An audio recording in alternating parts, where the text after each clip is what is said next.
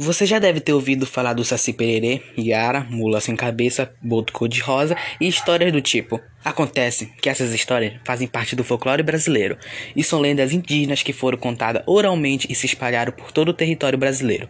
E você sabe o que é folclore brasileiro? Folclore é a cultura popular brasileira e dentro delas estão incluindo as lendas, os contos, algumas danças, literatura e até canções. Mas não vamos nos aprofundar muito no folclore brasileiro, porque é um assunto grande e extenso.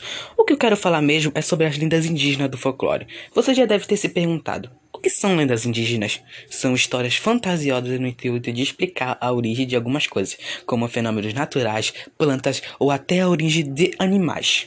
Existem várias lendas indígenas. Exemplos são a lenda de Caipora, da Vitória Regi, da Mandioca, do Guaraná, entre outras. Nesse vídeo eu vou falar de uma específica, a lenda do Pirarucu.